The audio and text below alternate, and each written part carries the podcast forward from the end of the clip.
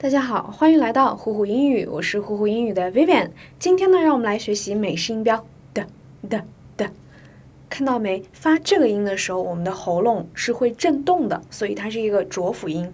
对比，b b b，说起来啊，b 是清辅音，的是浊辅音。我们来看一下具体的单词：down，down，mind，mind。duck, duck, hand, hand。好了，我们来看一下这些单词，它的美音和英音是有区别的。我们来挑四个单词来读一读。我们先来看美音，water。water，但是它的英音呢，这里就不发的的音，它是发 t。water，water，好，这个也一样，美音 better，better，音 better。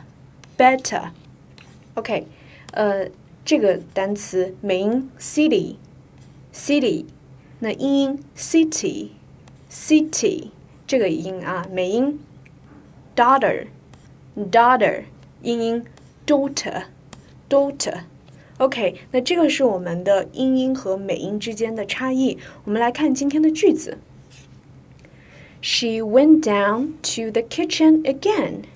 She went down to the kitchen again. 她又下厨房去了，这个意思。我们继续看下一个句子。You have a very suspicious mind. You have a very suspicious mind. 哎呀，你疑心太重了。You have a very suspicious mind. OK，那这个就是我们今天的朗读啦。期待你今天的表现。